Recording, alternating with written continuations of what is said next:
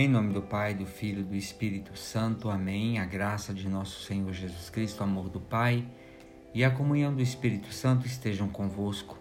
Boa noite, meus irmãos, minhas irmãs. Eu quero rezar com vocês hoje o livro do Gênesis, capítulo 4, dos versículos 6 a 15. O que me motiva a trazer essa leitura de hoje foi este fato ocorrido eh, no dia de ontem, né, na morte daquele senhor João Alberto lá em Porto Alegre. É, em sua morte, eu refletia quantas pessoas são mortas, são assassinadas, como se fossem nada, como se fossem nada, não são vistas como irmãos. E isso me chamava muita atenção, porque parece que a pandemia mostrou ou está mostrando aquilo que de cruel existe em nós, a falta do reconhecimento do outro como nosso irmão. Diz assim: O Senhor disse, disse-lhe a Caim, né? Por que estás irado? E por que está abatido? Se praticares o bem, sem dúvida alguma poderás reabilitar-te.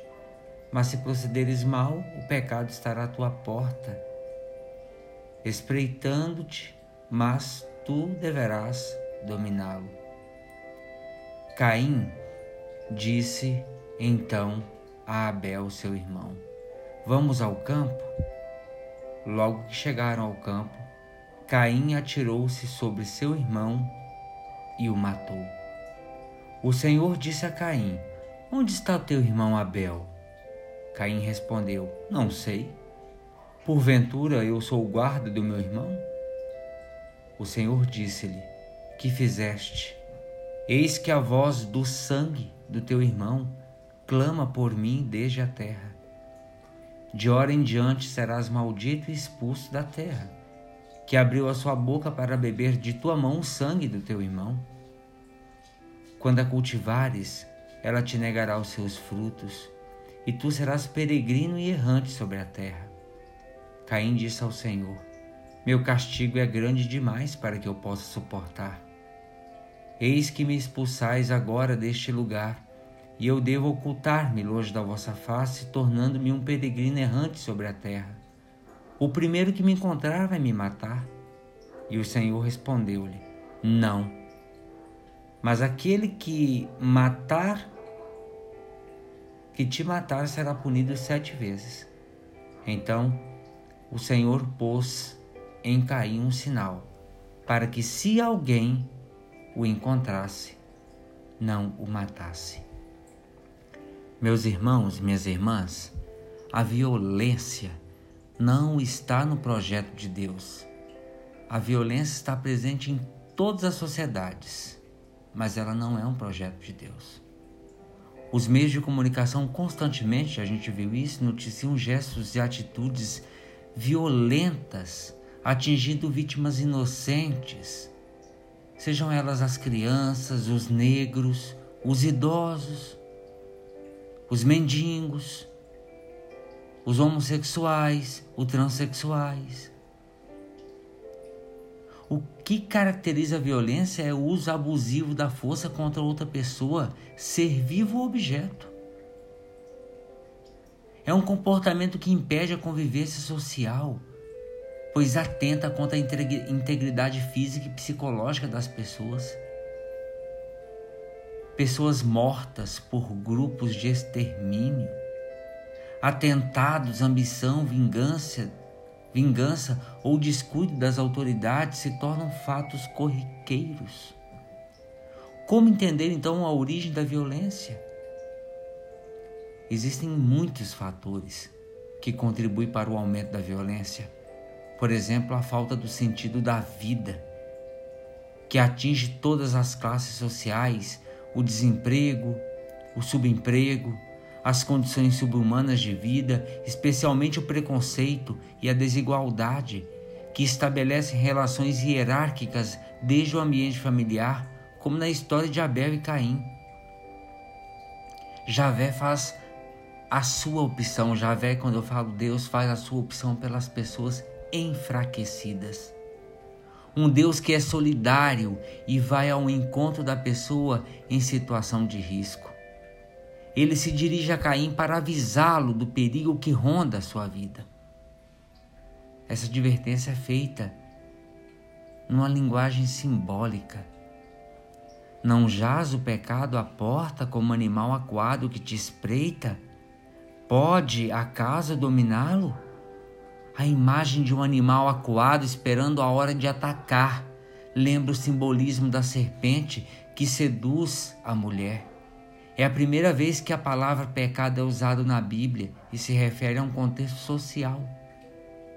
As interrogações de Javé a Caim ficam sem resposta. Ao contrário, ele permite que a morte entre pela porta do ódio. O assassinato acontece no campo, longe de testemunhas. O lugar da vida de Abel se torna o lugar de sua morte. Novamente, Deus intervém e se dirige a Caim: Onde está o teu irmão Abel? Essa pergunta faz nos lembrar da pergunta que Deus fez a Adão: Onde estás? A resposta de Caim é irônica e bem descomprometida. Por acaso eu sou guarda do meu irmão? Não.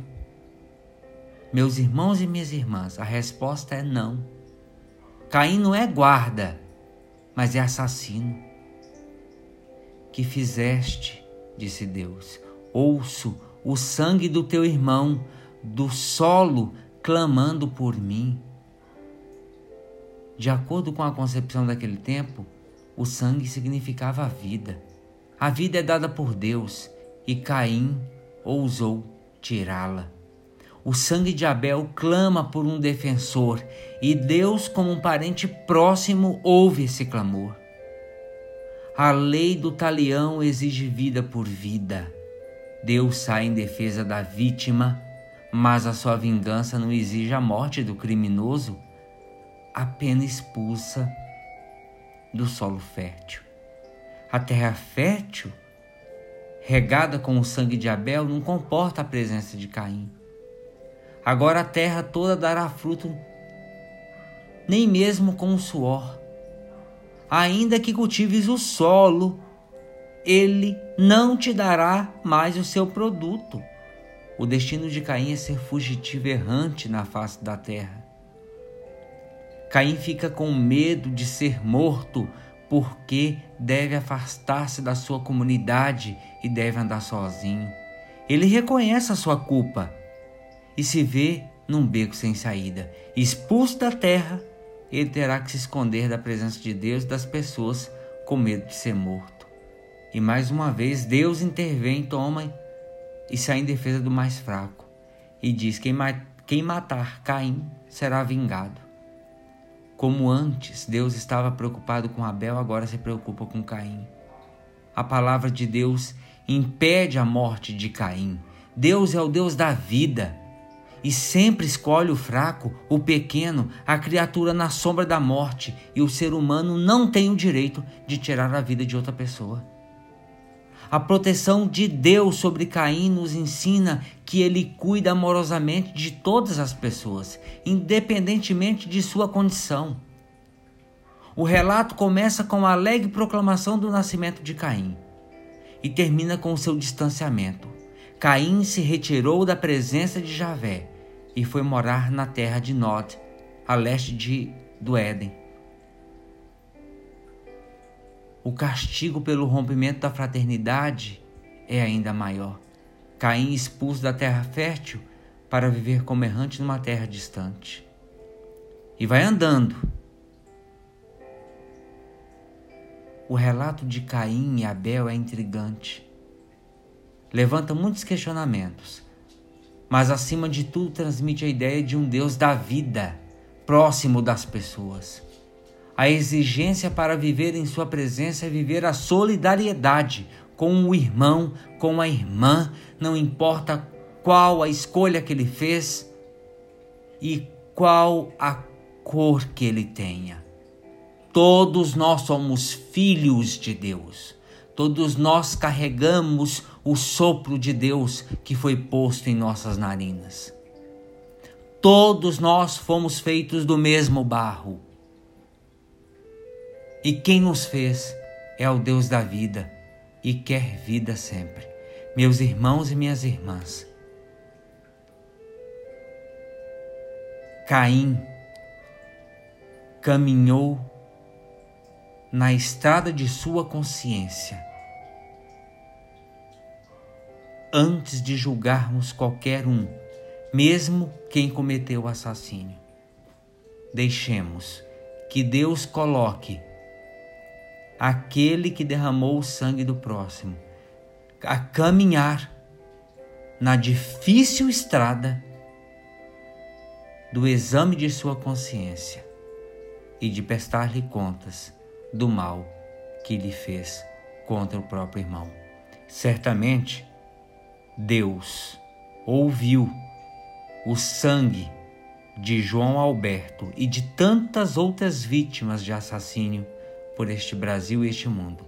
Deus escuta o sangue deles que clama por justiça. E Deus, o verdadeiro juiz, fará justiça com vida e não com morte. E se nós, que desejamos a morte daquele que mata, que diferença temos daquele que condenamos? Ave Maria, cheia de graça, o Senhor é convosco. Bendita sois vós entre as mulheres, e bendito é o fruto do vosso ventre, Jesus. Santa Maria, Mãe de Deus, rogai por nós, pecadores, agora e na hora de nossa morte. Amém. Pela intercessão da bem-aventurada Virgem Maria, Rainha da Paz, de seu boníssimo esposo São José, desce e permaneça sobre cada um de nós a bênção e a proteção de Deus Todo-Poderoso, Pai, o Filho e o Espírito Santo. Amém. Meus irmãos, minhas irmãs, fiquem com Deus.